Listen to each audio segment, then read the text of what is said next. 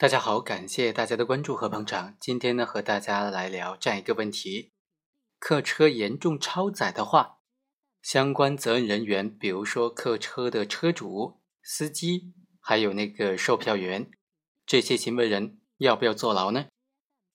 我们通过这个案例和大家简单的来分析一下这个问题。检察院就指控某个大型普通货车的车主是于某。这个客车就挂靠在某个客运公司，于某呢又雇佣了崔某为司机，跑长途路线跨省的。宋某和于某是夫妻关系，平时于某并不在这辆车上，只是负责幕后的关系。宋某就作为车的售票员，和这个司机崔某一起来跟车经营。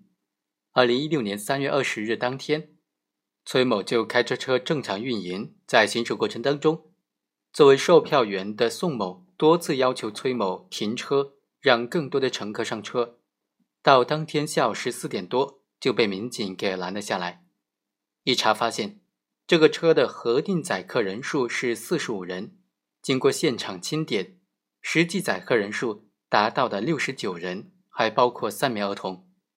超过了额定的载客成员是二十四人，属于严重超过额定成员的载客行为。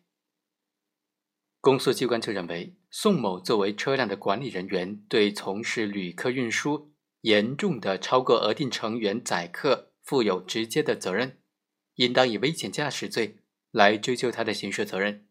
崔某作为从事旅客运输的司机，严重的超过额定的成员载客。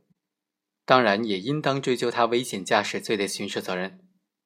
这个案件呢，法院经过审理就认为，宋某作为机动车的所有人、管理人，他对于严重的超载的这种行为呢，负有直接的责任。